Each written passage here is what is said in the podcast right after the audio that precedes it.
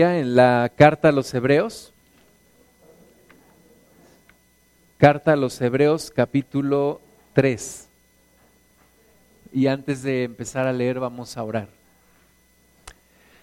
Padre Santo, en tus manos estamos poniendo este tiempo, Señor, para escudriñar tu palabra, para leer tu palabra.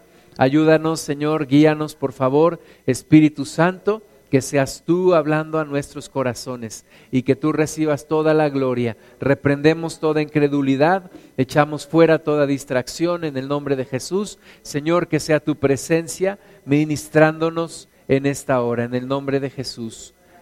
Amén. Amén. Carta a los Hebreos capítulo 3, versículo, versículo 7 eh, dice, por lo cual, como dice el Espíritu Santo, si oyeres hoy su voz, no endurezcáis vuestros corazones. Vamos a ir leyendo estos versículos, pero vamos a detenernos aquí. Dice entonces, por lo cual, como dice el Espíritu Santo, es una palabra que el Espíritu de Dios habla a nuestro corazón y nos dice, si oyeres hoy su voz. El tiempo de salvación de Dios siempre es hoy. Para nosotros vamos posponiendo muchas cosas y decimos tal vez mañana, tal vez algún día me acercaré a Dios, pero el, tiempo de salvación de Dios siempre es hoy. Siempre hay una oportunidad de Dios que comienza hoy. Ahora no sabemos ni tú ni yo cuándo ese hoy terminará, cuándo esa oportunidad terminará. Hay una frase que me enseñó Miguel López que dice, eh, aprovecha la oportunidad de la vida durante la vida de la oportunidad, porque cada oportunidad tiene un tiempo. Entonces hay que aprovechar la oportunidad de la vida durante la vida de la oportunidad. En otras palabras, si oyeres hoy su voz, no endurezcas tu corazón.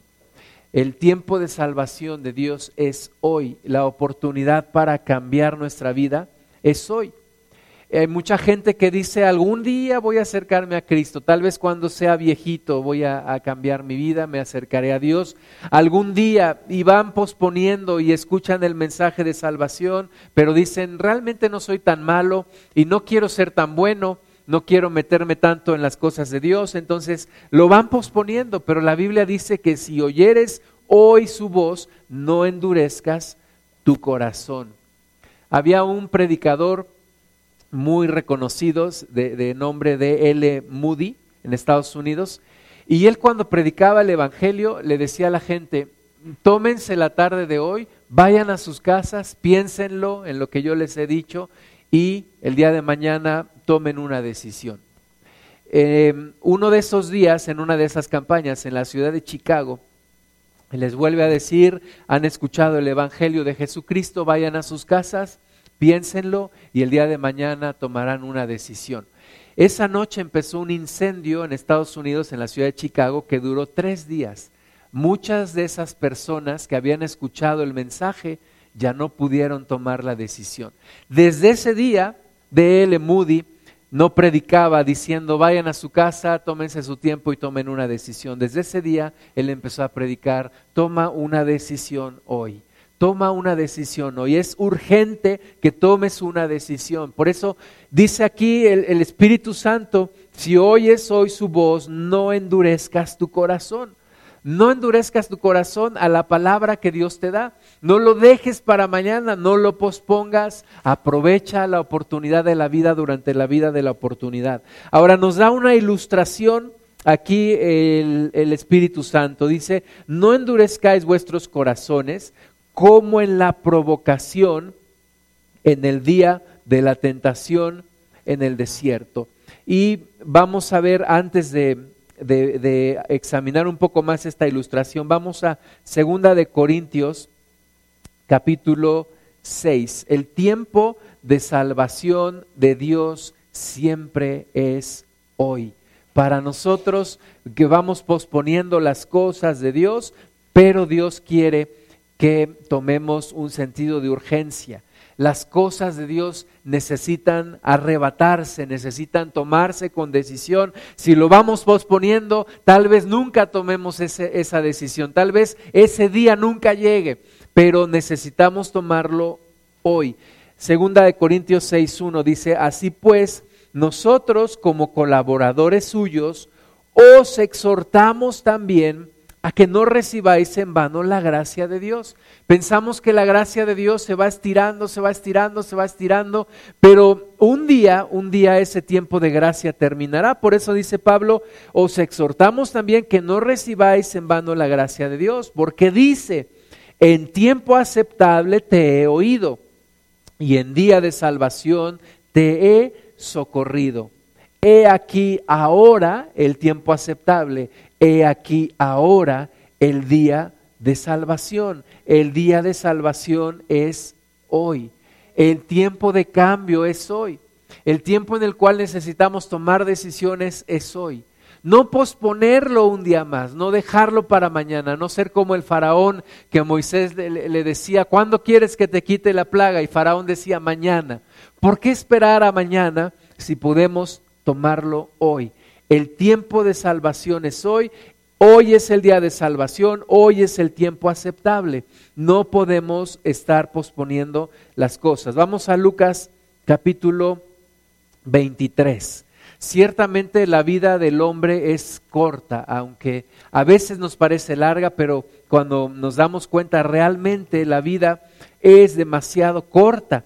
debemos de tomar las decisiones hoy. Tenemos que escuchar la voz de Dios y tomar las decisiones. Lucas 23, 39. Había dos malhechores colgados al lado del, del Señor Jesús.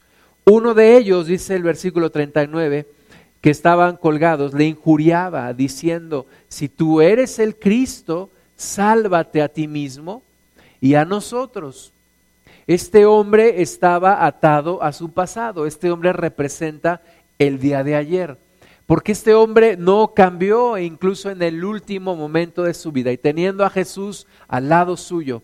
Él le injuriaba, él se burlaba y le decía, si tú eres el Cristo, sálvate a ti y sálvanos a nosotros. Pero había otro ladrón al otro lado del maestro y él respondió reprendiéndole, diciendo, ni aún temes tú a Dios estando en la misma condenación?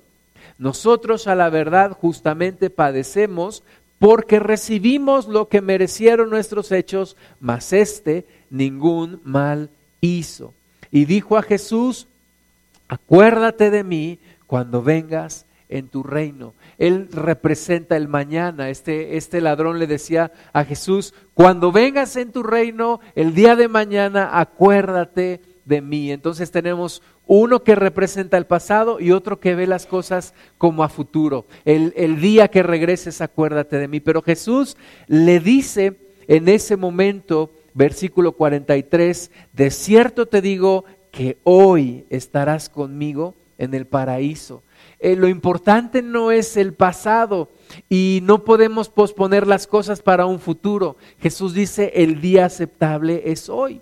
Hoy es el tiempo aceptable. Hoy tenemos la oportunidad. Verdaderamente el tiempo es algo que, que no entendemos muy bien porque lo único que realmente tenemos es el hoy.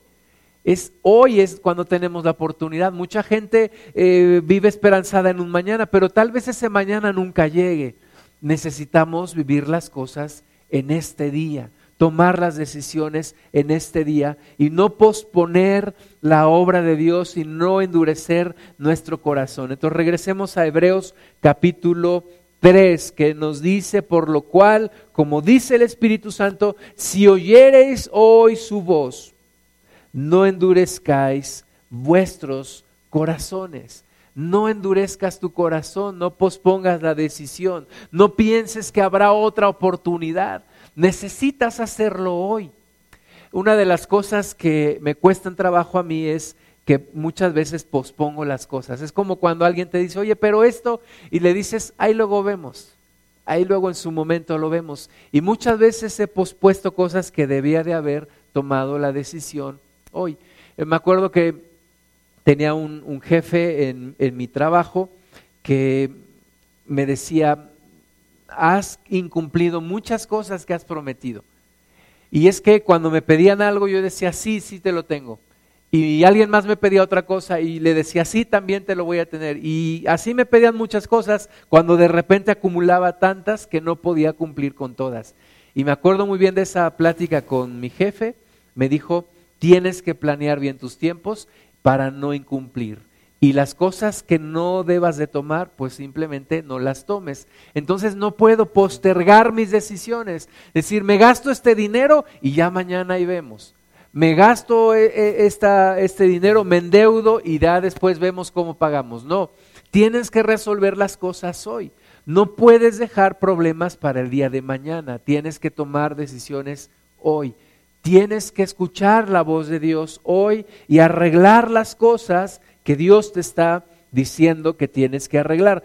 Pero regresando al versículo 8, a la ilustración que nos da el Espíritu de Dios, dice, no endurezcáis vuestros corazones como en la provocación, en el día de la tentación, en el desierto. Y la ilustración es esta.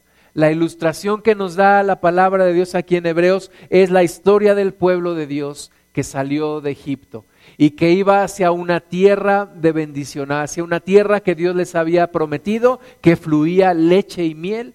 Pero dice aquí que ellos cayeron y quedaron en el desierto, dice, como en la provocación, en el día de la tentación en el desierto, donde me tentaron vuestros padres, me probaron y vieron mis obras cuarenta años, a causa de lo cual me disgusté contra esa generación y dije, siempre andan vagando en su corazón y no han conocido mis caminos, por tanto juré en mi ira, no entrarán en mi reposo.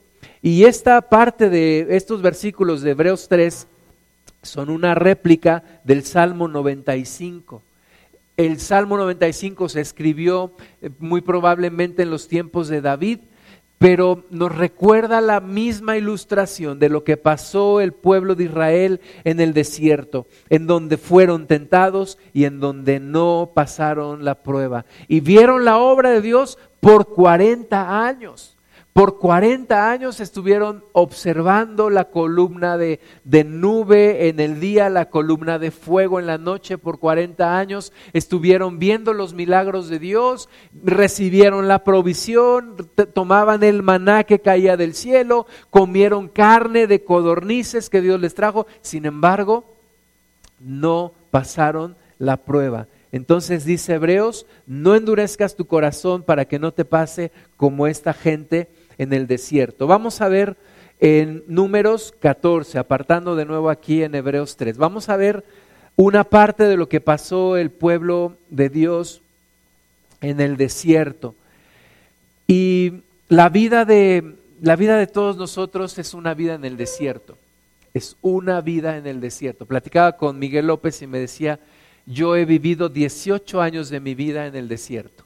Él, él ha vivido en Mexicali, es desierto, ha vivido en Hermosillo, ha vivido en, Tucson actualmente, que es un desierto. Y él platica, he vivido 18 años de mi vida en el desierto.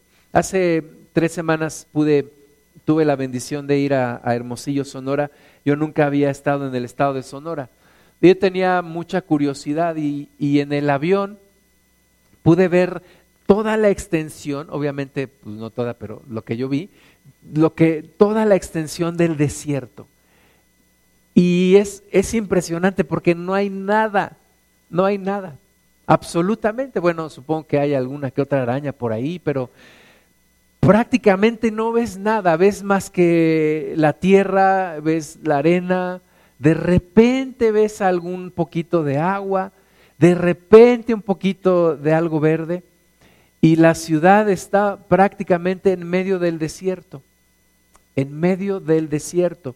Y la vida que nosotros llevamos, hermanas y hermanos, es una vida en medio del desierto. Yo no sé si ya te diste cuenta. Muchos cristianos dicen, pero ¿por qué tengo tantos problemas? ¿Pero por qué siempre tengo pruebas? ¿Pero por qué siempre hay tentaciones? Etcétera, etcétera, etcétera. Porque estamos viviendo en un desierto. Y en un desierto no hay comodidad.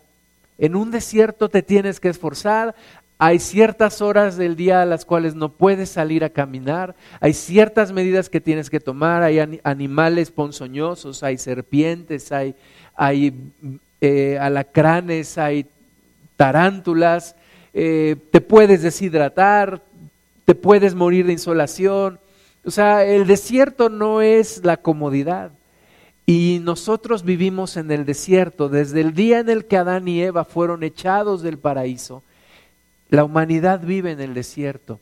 No nos damos cuenta. Mucha gente quiere vivir con comodidad. La gente del mundo quiere tener dinero, quiere tener posesiones, quiere vivir cómodamente. Y no se dan cuenta que un día la realidad les alcanzará y se darán cuenta que están viviendo en el desierto. También platiqué con Miguel y me decía, él, tiene un trabajo en donde cuida enfermos. En Estados Unidos hay un tipo de cuidado, le, eh, le llaman hospicio, hospice care, y el hospicio es cuando una persona ya está desahuciada, ya saben que va a morir dentro de poco, y entonces no la meten a un hospital porque es demasiado caro y porque además ya no tiene realmente eh, razón de ser. Y entonces le llaman hospicio. Y este hospicio es que personas como en este caso Miguel van a la casa del, del, paciente a cuidarlo, a cuidarlo, a, a, veces a ponerle suero, a veces a ayudarlo a ir al baño, a veces a llevarlo al banco porque tiene que hacer alguna transacción, a veces a llevarlo a una cita médica, etcétera. Entonces su trabajo ahora de, Miguel López es ese, estar cuidando gente. Y él me decía, se me han muerto 20 pacientes. Y, decía, ¿has visto a 20 personas morir? Me dice, sí. Y, le, le pregunté, ¿y cuál es tu principal aprendizaje después de ver a 20 personas morir? Y me dijo, lo que yo he aprendido es que no importa lo que seas, no importa lo que hagas, no importa lo que hayas hecho en tu vida, vas a pasar por la muerte. Él me platicaba que ha tenido pacientes muy ricos, ha tenido pacientes muy poderosos, ha tenido pacientes eh, muy controlados por el, por el sexo, que incluso eh, dice que un día tuvo que renunciar a uno porque eh, vivía en homosexualidad y ponía películas de pornografía y, vivía con eso. O sea, imagínate a punto de morir y todavía estás en eso. Pero lo que me impresionó de su comentario es esto. Todos vamos a pasar por la muerte. Y él me decía, la gente que no cree en Dios es a la que más trabajo le cuesta morir. Es a la que más trabajo le cuesta morir. Y, me dijo también, he visto gente que, que ya quiere morirse y no puede. No puede. ¿qué, cosa tan difícil que ya se quiera morir y no pueda morirse. Hijo, hay gente que ya se quiere morir, está tan cansada que lo que ella quiere es morirse. Hermanas y hermanos, estamos pasando por un desierto.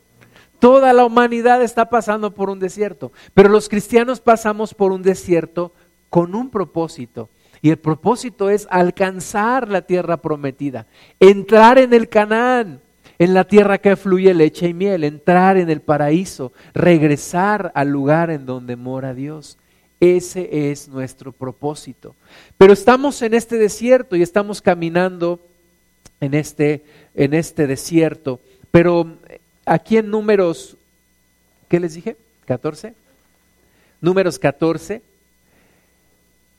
Estamos viendo un tiempo en el cual la generación que había salido de Egipto Dios había estado con ellos y Dios pudo haber metido a este pueblo en 40 días a la tierra prometida. Pero tardaron 40 años y murieron en el desierto. Y estamos viendo aquí en números 14.1, entonces toda la congregación gritó y dio voces y el pueblo lloró aquella noche. ¿Por qué lloraron aquella noche? Porque habían mandado dos espías a la tierra de Canaán, tierra que fluye leche y miel, y regresaron y dijeron, efectivamente es una tierra que fluye leche y miel, y trajeron unos racimos y, trajeron muestras de la fruta de allá, y dijeron, sí, pero es un lugar donde hay gigantes y nosotros somos como langostas y no vamos a poder. Y diez hombres convencieron a todo un pueblo de dos millones de personas que era imposible entrar en la tierra prometida. Y dos hombres que estuvieron a favor de Dios estuvieron diciendo, vamos a ir, Dios está con nosotros. Pero todo el pueblo se dejó convencer por la voz de diez diez hombres cobardes que no creyeron en las promesas de Dios. Y entonces aquí versículo 2 se quejaron contra Moisés y contra Aarón, todos los hijos de Israel, y les dijo, toda la multitud, ojalá muriéramos en la tierra de Egipto o en este desierto, ojalá muriéramos. Mucho cuidado con lo que dices, porque a veces se puede cumplir lo que tú estás pidiendo. Este pueblo dijo, ojalá muriéramos en el desierto, y así sucedió.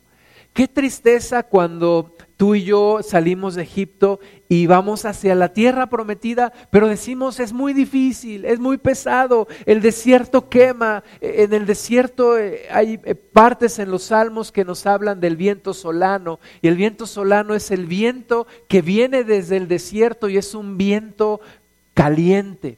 Es un viento que hace que, las, que la hierba se marchite, es el viento solano. Y muchas veces decimos, es, es difícil y el viento solano y el sol y, y no hay agua y, y estoy cansado. Y decimos, ¿cómo me gustaría regresar a Egipto? Lo primero de lo cual tú y yo debemos estar convencidos es que Egipto ya no es opción. Egipto ya no es opción. Ya no hay que regresar a Egipto, nunca hay que pensar en regresar a Egipto. Es decir, no puedes regresar al mundo, no puedes regresar al lugar de donde saliste. No es opción. Hay que seguir. ¿Cuánto tiempo, Señor? No lo sé. ¿Cuánto tiempo? Platicaba con una hermana en Cristo, ella es discapacitada y nos decía que tiene ya afectaciones en su cuerpo y los médicos le habían dicho vas a vivir hasta los 16 años. Ella tiene 46 años. Ahora le están diciendo te quedan pocos años de vida. Y uno dice, ¿hasta cuándo, Señor? ¿Hasta cuándo los problemas económicos? ¿Hasta cuándo la enfermedad? ¿Hasta cuándo? No lo sabemos, pero lo que sí sabemos es que del otro lado hay un Canaán, hay una tierra que fluye leche y miel, que es real y que vale la pena seguir en el desierto no es opción regresarse a Egipto y no es opción morirse en el desierto. El mundo tiene un dicho que dice, pobre del pobre, pobre del pobre que al cielo no va, amolado aquí y amolado allá. Yo no quiero ser ese tipo de persona. Yo quiero entrar en el paraíso, yo quiero entrar en el cielo, no me quiero quedar en el desierto. Tú y yo necesitamos tomar la decisión y decir, no nos vamos a regresar a Egipto y no nos vamos a morir en el desierto. Versículo 4, y decían el uno al otro, designemos un capitán y volvámonos a Egipto. Mucha gente regresa a Egipto. Mucha gente dice, esto no es para mí. Y tú y yo necesitamos recordar lo horrible que era vivir en Egipto lo horrible que era vivir en Egipto. El camino más difícil en una transición es cuando vas a la mitad, porque estás a la mitad, recuerdas de dónde saliste y muchas veces no recuerdas o no concibes o no imaginas a dónde vas a llegar. Y son los momentos más difíciles.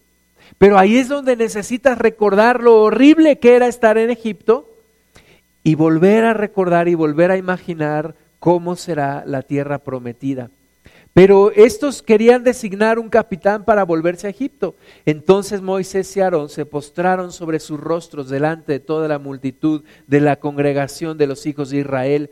Y Josué, hijo de Nun, y Caleb, hijo de Jefone, que eran de los que habían reconocido la tierra, rompieron sus vestidos y hablaron a toda la congregación de los hijos de Israel, diciendo, la tierra por donde pasamos para reconocerla es tierra en gran manera buena si Jehová se agradare de nosotros, Él nos llevará a esta tierra y nos la entregará, tierra que fluye leche y miel.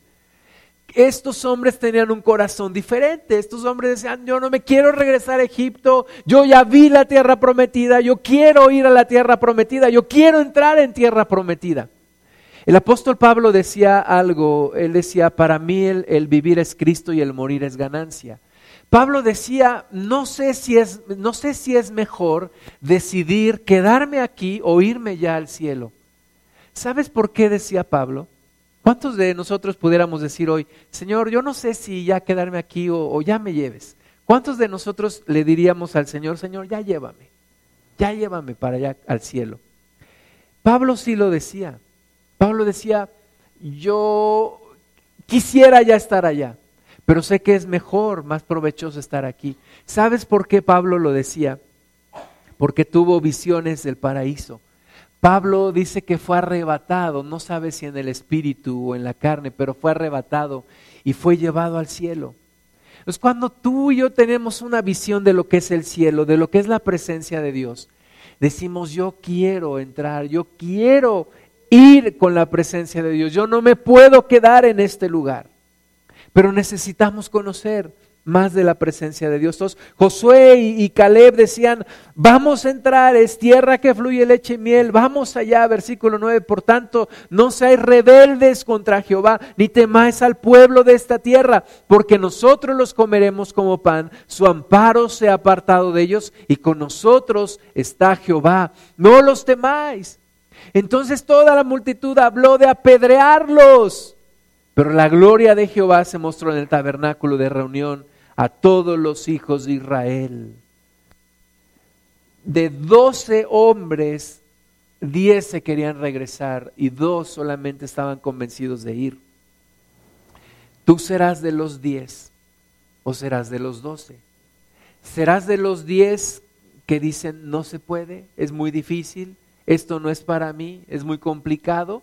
¿O serás de los dos que dicen yo ni me quiero regresar a Egipto, ni me quiero morir en el desierto. Yo quiero entrar a tierra prometida. Y Dios observa todo esto.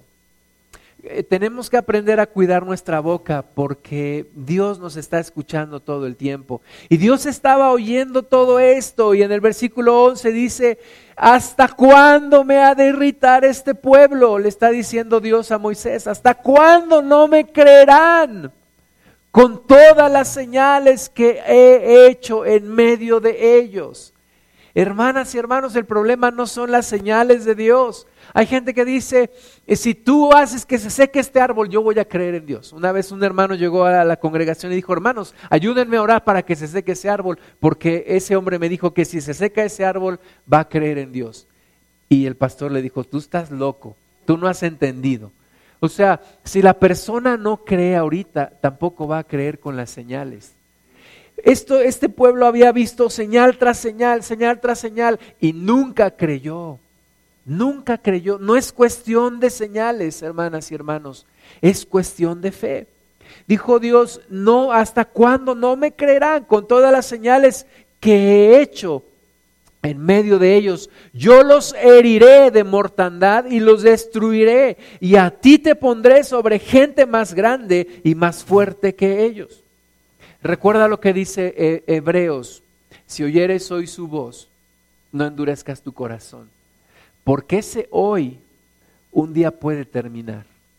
Un día el tiempo de la oportunidad puede terminar. De hecho, un día va a terminar.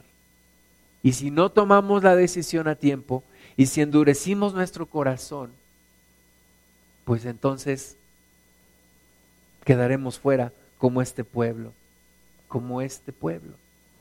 Platicaba con un hermano, me decía, ¿cómo, cómo extrañamos la congregación? El hermano se fue de México, sea, ¿cómo extrañamos la congregación? Salúdeme a los hermanos, dígale que los extraño hermano, ¿por qué no se los dijiste cuando estabas aquí? A veces decimos, algún día les voy a decir, algún día lo voy a probar, algún día voy a tomar los cursos, algún día voy a llegar temprano, algún día voy a ir a la oración, algún día me voy a entregar a Dios, algún día voy a servir a Dios. Hermanas y hermanos, ese día puede que no llegue.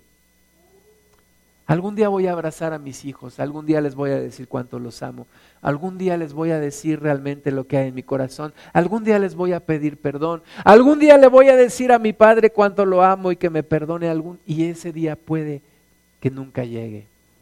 Si no lo haces hoy, no pospongas las cosas. No patees el bote para adelante. No digas, algún día lo haré. Este pueblo quería más señales, más señales, y, nunca se saciaba de señales hasta que Dios dijo, basta, se acabó, la oportunidad se terminó hasta aquí, hasta aquí llegaron. Y nosotros decimos, ay, es que Dios es bueno, Dios eh, al final nos va a perdonar a todos. La Biblia dice, mira la severidad de Dios. No solamente mire su amor, mira la severidad de Dios. Cuando Dios dice hasta aquí, es hasta aquí. Y Dios dijo, este pueblo ya me cansó. Y Moisés entra en un diálogo de intercesión y le dice, Señor, lo oirán los habitantes de esta tierra y dirán tus enemigos que no pudiste meter a este pueblo a Canaán, que solamente pudiste sacarlo de Egipto, pero no pudiste meterlo a Canaán. ¿Y sabes lo que el diablo está diciéndole a Dios ahora? Acerca de nosotros, pudiste sacarlos del mundo, pero no vas a poder meterlos al paraíso. ¿Y sabes quién tiene la respuesta a eso? Tú y yo. Nos pudo sacar del mundo y logrará meternos al paraíso si atravesamos este desierto. Si no nos damos por vencidos. Si no nos quedamos a la mitad, como estos hombres y mujeres Versículo 20, entonces Jehová dijo, yo lo he perdonado conforme a tu dicho. ¿Verdad? Porque eh, Moisés decía, perdona a este pueblo, Señor. Ten misericordia de este pueblo. Perdona ahora la gran iniquidad de este pueblo, según la grandeza de tu misericordia. Y Dios dijo, yo lo he perdonado conforme a tu dicho. Mas tan ciertamente como vivo yo, y mi gloria llena toda la tierra. Todos los que vieron mi gloria y mis señales que he hecho en Egipto y en el desierto y me han tentado ya diez veces y no me han oído mi voz, no verán la tierra de la cual juré a sus padres, no, ninguno de los que me ha irritado la verá. Pero mi siervo Caleb, por cuanto hubo en el otro espíritu y decidió ir en pos de mí, yo le meteré en la tierra donde entró y su descendencia la tendrá en posesión. Entonces, ¿de cuáles queremos ser tú y yo? Entrar en el cielo, entrar en el paraíso. La salvación es gratis, la recibimos por gracia, pero retenerla cuesta. ¿Sabes cuánto cuesta? Toda una vida cuesta tu vida de entrega, cuesta tu vida de fidelidad, cuesta tu vida de empeño, cuesta toda tu vida retener la salvación. Algunos cristianos dicen que la salvación no se pierde, pero la palabra de Dios es clara y Pablo dice, cuidad vuestra salvación con temor y con temblor.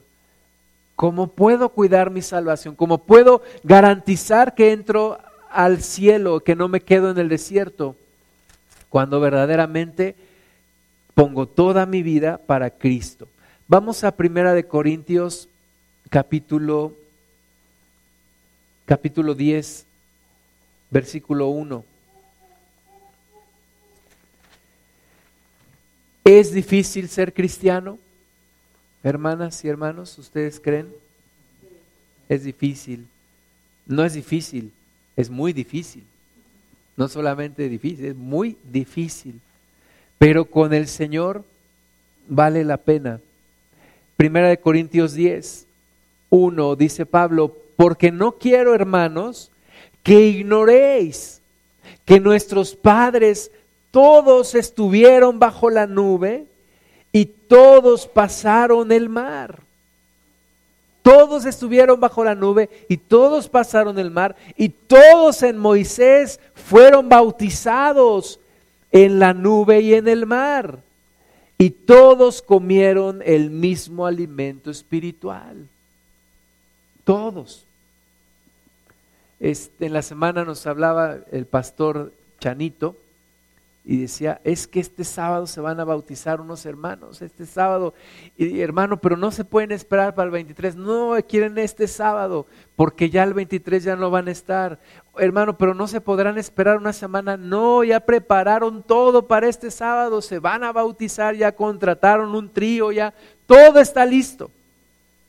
Y le, platicaba a Claudio y, y Claudio muy acertadamente me decía, pues es que hay hermanos que luego se bautizan y se van al mundo. O sea, ¿cuál es la urgencia de bautizarse ya? Y de verdad hemos visto muchos, muchas personas bautizarse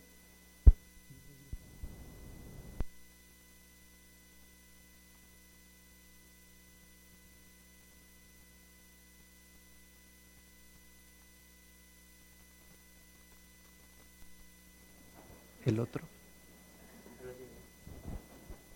Se acabó la pila.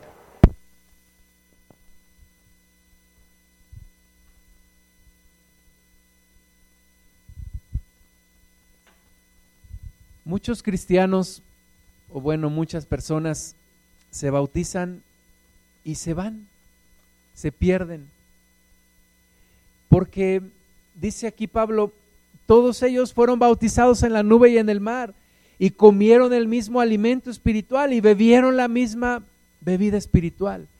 Y muchos hermanas, hermanas y hermanos vieron las señales, vieron los prodigios, sintieron la presencia del Espíritu Santo y no permanecen. Dice el, el versículo 4, y todos bebieron la misma bebida espiritual, porque bebían de la roca espiritual que los seguía, y la roca era Cristo. Fíjate, todos ellos bebieron la misma bebida espiritual, bebieron de la roca espiritual que era Cristo, pero de los más de ellos no se agradó Dios, por lo cual quedaron postrados en el desierto. Fíjate, de los más de ellos no se agradó Dios. Hermanas y hermanos, la iglesia no es una sala de espera al cielo. No, no todos los que conocen de la palabra entrarán. Pablo dijo que es como en una carrera, no todos los que corren se llevan el galardón. Pero dijo Pablo, corran de tal manera que lo obtengan. Caminemos en esta vida de tal manera que terminamos el camino, que llegamos hasta la meta, que somos salvos, que alcanzamos a cuidar nuestra salvación de tal manera que nadie nos la puede quitar, que no nos quedamos en el desierto postrados. Ahora el versículo 6 dice, mas estas cosas sucedieron como ejemplos para nosotros, para que no codiciemos cosas malas como ellos codiciaron. No codiciemos cosas malas como ellos codiciaron. Recuerda un poco lo que era Egipto. En la semana acompañé a mi papá, tiene un, departamento en la Ciudad de México. En ese departamento mi esposa y yo vivimos por casi tres años, ¿verdad?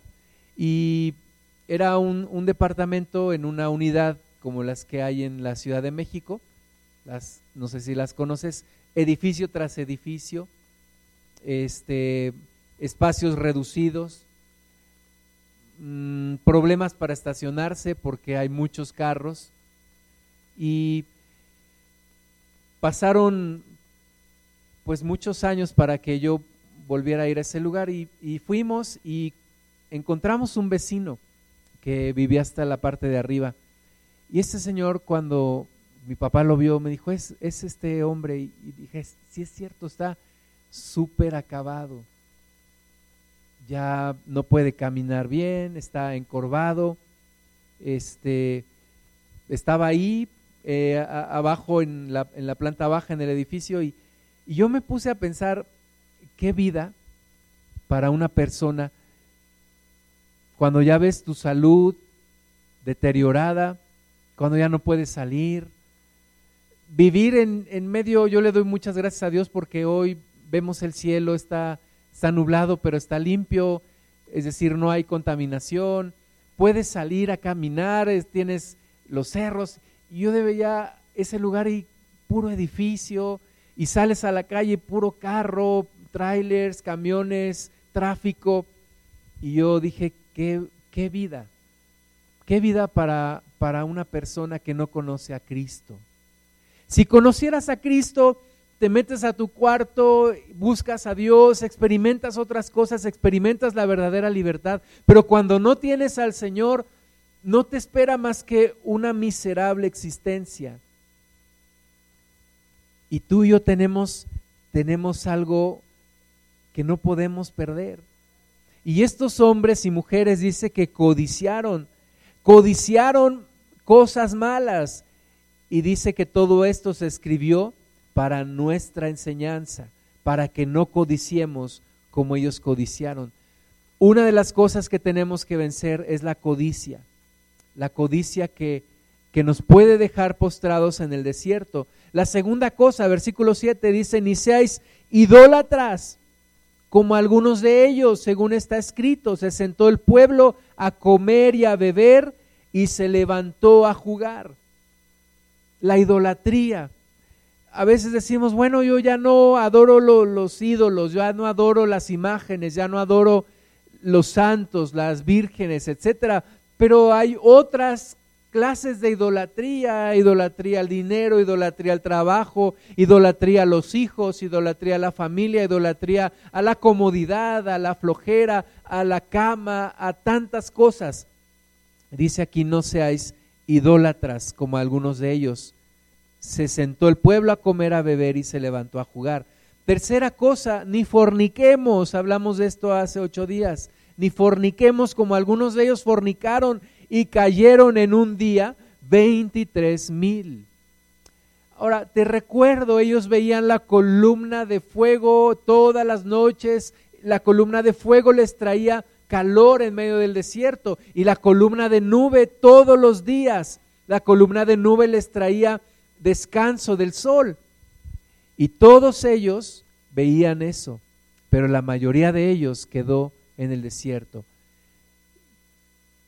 también dice el versículo 9, ni tentemos al Señor, como también algunos de ellos le tentaron y perecieron por las serpientes. Cuando tentamos a Dios, a ver si es cierto Dios, a ver si es cierto, a ver, cúmpleme esto, a ver, yo quiero ver tu gloria, a ver, hazme esto. Dice la palabra, no tentemos al Señor como ellos le tentaron y perecieron por las serpientes, ni murmuréis como algunos de ellos murmuraron y perecieron por el destructor. Cuando nos quejamos, ay, es que este trabajo me pagan tan poco, esta gente tan fea que me rodea, este pueblo tan rascuache, etcétera, etcétera, etcétera, esta familia tan desobediente, estos hermanos tan infieles, y nos quejamos, y dice aquí que murmuraron y perecieron por el destructor. Versículo 11, y estas cosas les acontecieron como ejemplo y están escritas para amonestarnos a nosotros, a quienes han alcanzado los fines de los siglos. Todo esto se escribió para nosotros, para nuestro ejemplo, para que no hagamos lo mismo, para que tengamos el corazón de león que tenían Josué y Caleb y para que no nos quedemos postrados en el desierto. Así que el que piensa estar firme, mire que no caiga no os ha sobrevenido ninguna tentación que no sea humana. ¿Verdad? Aunque tú y yo de repente pasamos por pruebas que decimos, esta prueba está bien difícil. Ya tardó mucho tiempo. Ya ha pasado mucho tiempo y no veo respuesta. La Biblia dice que no nos ha sobrevenido ninguna tentación que no sea humana. Es decir, Podemos con Dios, dice, pero fiel es Dios que nos dejará ser tentados más de lo que podéis resistir, sino que dará también juntamente con la tentación la salida para que podáis soportar. Entonces, todo esto que estamos viviendo, todo este desierto que estamos viviendo, tiene un fin, tendrá un final, se terminará un día.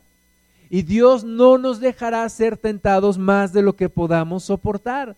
Entonces, no hay que quedarnos en el desierto, hermanas y hermanos. Hay que seguir caminando, hay que continuar hacia la meta. Regresemos a Hebreos 3 y vuelvo a, a recordar, versículo 7, si oyereis hoy su voz, no endurezcáis vuestros corazones. Si oyes hoy la voz de Dios, no endurezcas tu corazón. Entrégate a Cristo completamente, enteramente. Cambia tu vida totalmente. No dejes que se te pase la oportunidad de la vida. Aprovecha la oportunidad de la vida durante la vida de la oportunidad. Y entonces, recordando esta ilustración que dice cómo la, en la provocación en el día de la tentación en el desierto, donde me tentaron vuestros padres, me probaron y vieron mis obras cuarenta años, a causa de lo cual me disgusté contra esa generación y dije, siempre andan vagando en su corazón. Era una generación que siempre andaba vagando en sus pensamientos, siempre queriendo esto. Y un día decían, no hay agua, nos vamos a morir de sed en el desierto. Y Dios les daba agua. Y otro día decían, estamos cansados, estamos hartos del maná que viene del cielo. Y, Dios y dijeron, queremos carne. Y dice que los consumía un deseo por comer carne. Y dice la palabra de Dios que Dios les trajo codornices y todavía estaba la carne en medio de sus dientes cuando muchos de ellos empezaron a morir. Entonces, ¿qué es lo que tú y yo codiciamos del desierto? ¿Qué es lo que, lo que a ti y a mí nos está cansando tanto en el desierto? Eh, tú y yo nunca hemos visto el maná del cielo caer físicamente. Este pueblo lo veía todos los días, sin embargo se hartaron, como aquel comercial que decía pan con lo mismo. Ellos decían maná con lo mismo otra vez. Ya comí maná frito, maná cocido, maná empanizado, maná con frijoles. Y estaban hartos del maná, pero no veían la gloria de Dios. Y a veces tú y yo decimos, es que el mismo trabajo, es que... Y no nos damos cuenta que hay mucha gente que no tiene trabajo. Es que la misma comida. Y no nos damos cuenta que hay mucha gente que no tiene comida. Es que los mismos padres. Y no nos damos cuenta que un día ya no veremos a nuestros padres. Y es que la misma familia, y no nos damos cuenta que hay mucha gente que vive sola. Y no damos las gracias a Dios. Hay algo que debemos de vencer y que se llama incredulidad. Y la incredulidad es alimentada por la falta de gratitud. Y la incredulidad es alimentada por la murmuración y es alimentada por la codicia y es alimentada por la idolatría y por la fornicación y por todo lo que hizo que este pueblo se quedara en medio del desierto. Estamos en medio del desierto y no nos podemos quedar ahí. Versículo 11, por tanto juré en mi ira, no entrarán en mi reposo. Qué tragedia cuando, cuando Dios dice, me cansaste, no entrarás en mi reposo. Es como cuando los que juegan deportes, eh, había una persona que decía, si el entrenador te está duro y duro y duro y diciéndote y diciéndote y diciéndote, dale gracias, porque quiere decir que no se ha cansado de ti. Pero si el entrenador ya no te dice nada, preocúpate, porque quiere decir que ya se cansó y se hartó de ti. Entonces, mejor que Dios esté allí y que tú y yo seamos obedientes y que no llegue el momento en el que Dios diga, no entrarás en mi reposo. Versículo 12, mirad hermanos, que no haya en ninguno de vosotros corazón malo de incredulidad para apartarse del Dios vivo. Fíjate, mira que no haya en ti corazón malo de incredulidad para apartarse del Dios vivo. Mucha gente se aparta de Dios, mucha gente se cansa de Dios, mucha gente se cansa del desierto y se aparta de Dios y se pierde su salvación y se pierde y queda postrada en el desierto. Antes, dice el versículo 13, exhortaos los unos a los otros cada día entre tanto que se dice hoy, hoy, para que ninguno de vosotros se endurezca por el engaño del pecado. Necesitamos exhortarnos unos a otros.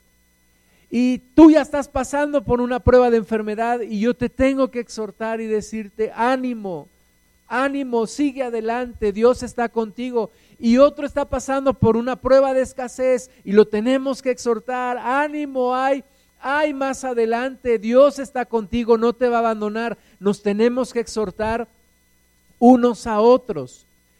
Entre tanto que se dice hoy, para que ninguno de vosotros se endurezca por el engaño del pecado. ¿Has vivido situaciones en donde dices, ¿cómo no aproveché ese tiempo? ¿Cómo no le dije a tal persona tal cosa? ¿Cómo no me puse con más esfuerzo? ¿Cómo no me apliqué mejor? Y de repente dices, ya no lo puedo hacer, ya no es tiempo. Una vez regada la leche, ya no se puede recoger. Y yo no quisiera que estuviéramos un día en la eternidad diciendo, ¿cómo lamento no haber hecho tal cosa?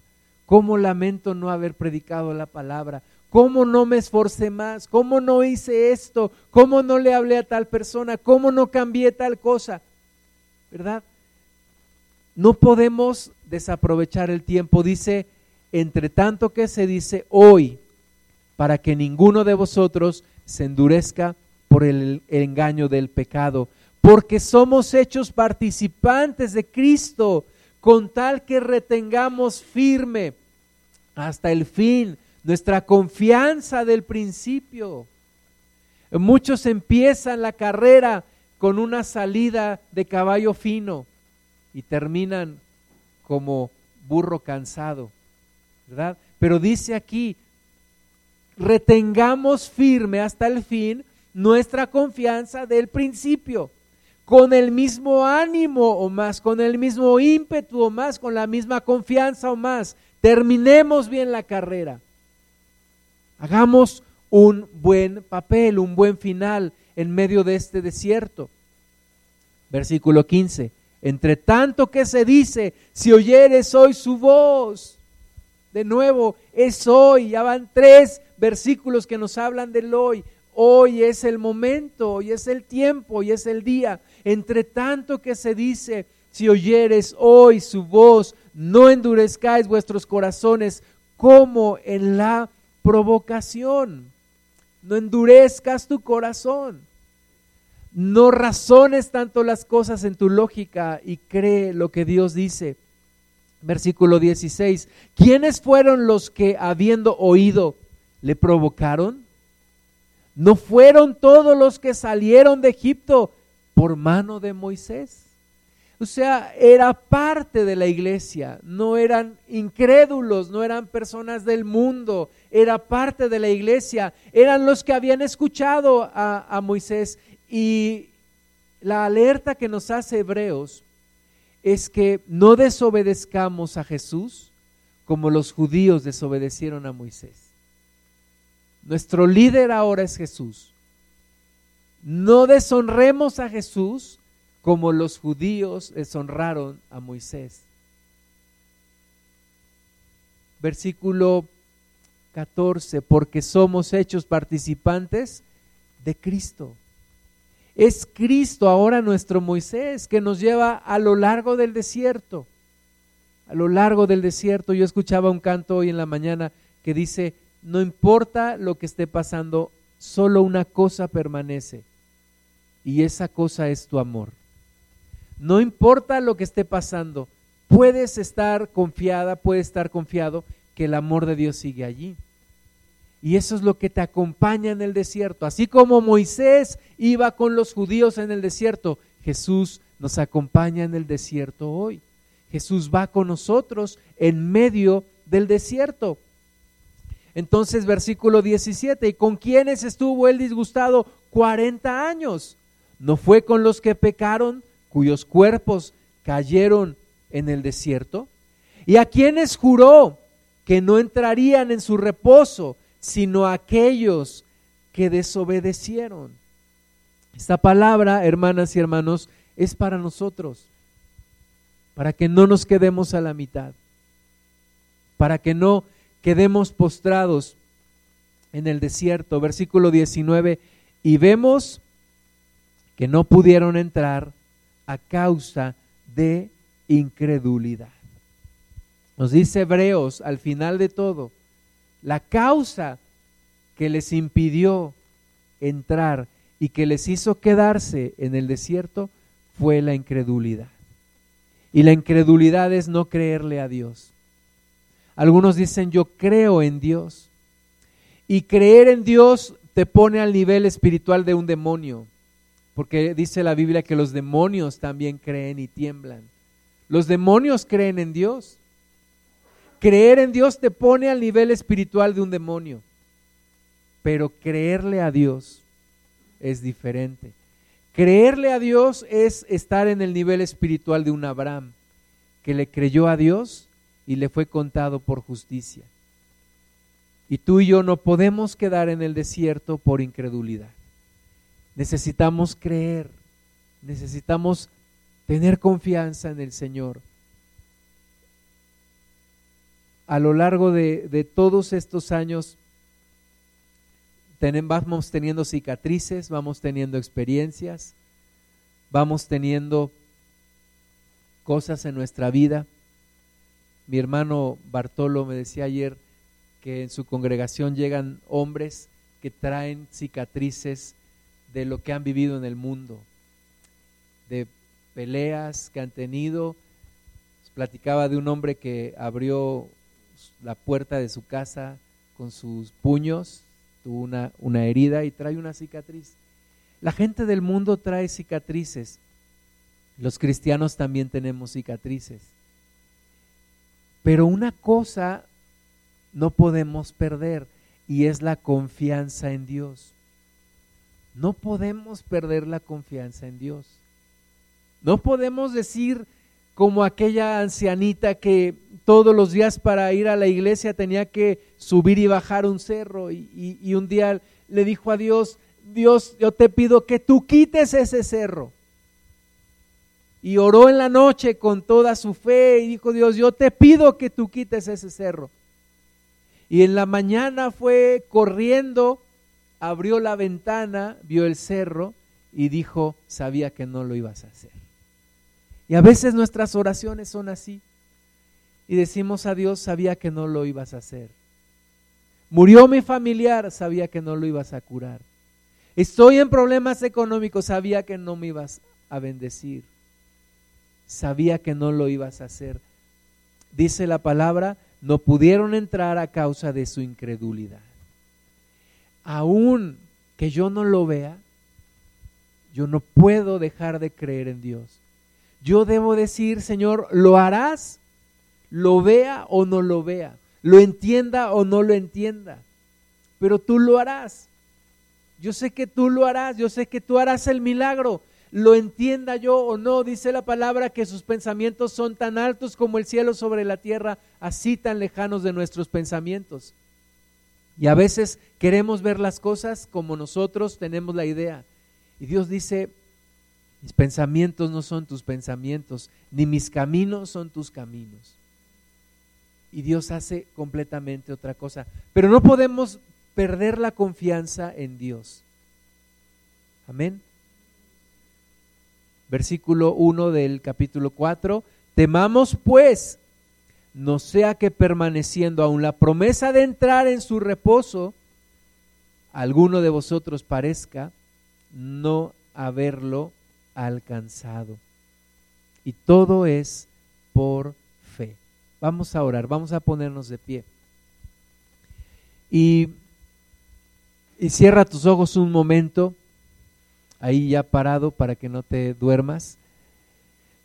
Y cierra tus ojos, vamos a cerrar nuestros ojos todos. Yo quiero hacerte una pregunta. ¿Estás pasando por un desierto? ¿Te estás dando cuenta que estás pasando ahora por un desierto? ¿Estás pasando por alguna prueba? Y si tú estás pasando por alguna prueba, levanta tu mano sin abrir tus ojos. Levanta tu mano derecha. Si tú estás pasando por un desierto, puede ser de salud, puede ser de escasez, puede ser de problemas familiares, puede ser de problemas emocionales, puede ser una oración que no ha sido contestada.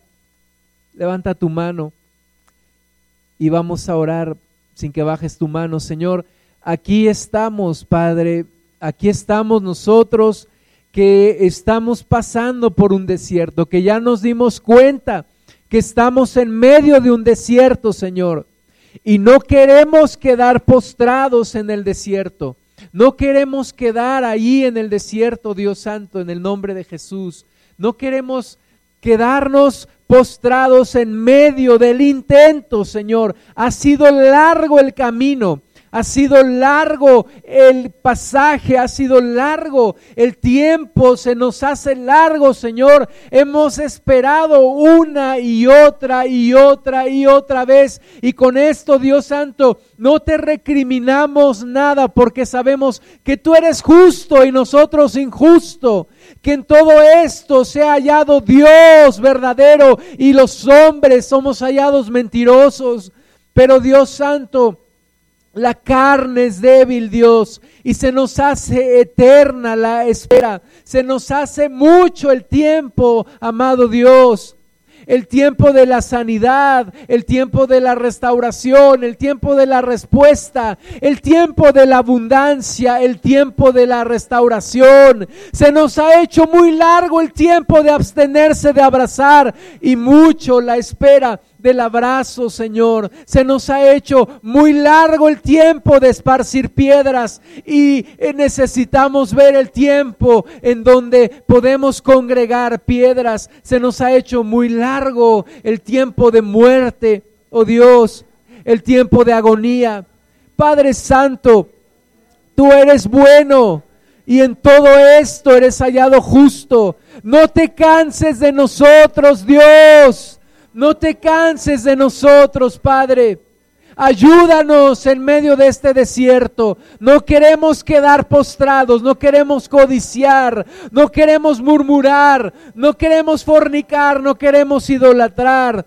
Señor, ayúdanos. Escucha por favor la oración de cada uno de nosotros. Son diferentes los desiertos, son diferentes las pruebas que estamos pasando. Pero al final, Dios, nos damos cuenta que estamos en medio del desierto. Señor, y en medio del desierto, ayúdanos, ayúdanos a conocer más a mi Cristo. Ayúdanos a tener mejor comunión con Jesús.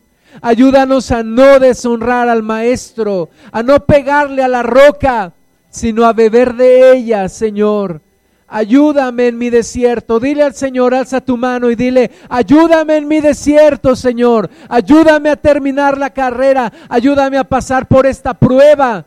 Y después de esta vendrá otra y otra y otra. Pero yo sé que tú me ayudarás, Señor. En estos tiempos haya fe y no incredulidad. Haya confianza y no temor. Haya paz en nuestros corazones, Señor en el nombre de Jesús, ayúdanos, mi Señor, ayúdanos y podamos entrar en la tierra prometida y tener el mismo corazón que tenía Josué y que tenía Caleb, tener el mismo espíritu, tu Santo Espíritu, tu Santo Espíritu, Señor. Hurra baba titi titi. Hurra baba titi raba Orra babashiri titi rababa. Orra babasiri titi rababa shara titi. Orra babasiri titi rababa. En quietud y en reposo será vuestra salvación, dice el Señor. En quietud y en reposo será vuestra salvación. Oh rababa shara titi rababa siri titi. Oh rababa shara titi rababa sababa. Oh, risiri titi raba bashara titi. Oh, ven y bebe de las aguas el Señor. Ven y bebe de sus aguas. Descansa. Descansa en Él. Descansa en Él. Oh, Rashara Titirababa. Dile al Señor, hoy decido confiar en tu palabra. Hoy decido confiar en tu promesa. Señor, tú lo harás de nuevo.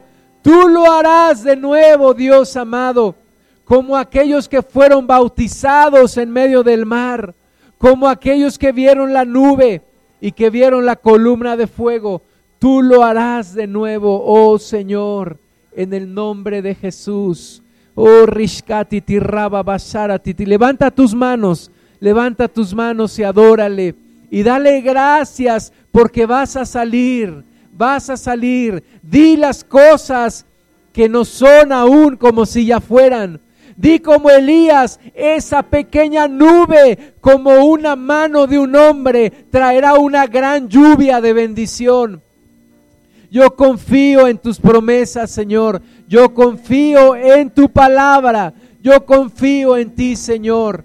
Decido confiar en ti en esta hora, en el nombre de Jesús. Yo decido confiar en ti. Veremos grandes cosas y maravillosas, oh Dios Santo, en el nombre de Jesús. Alaba su nombre, bendice su nombre.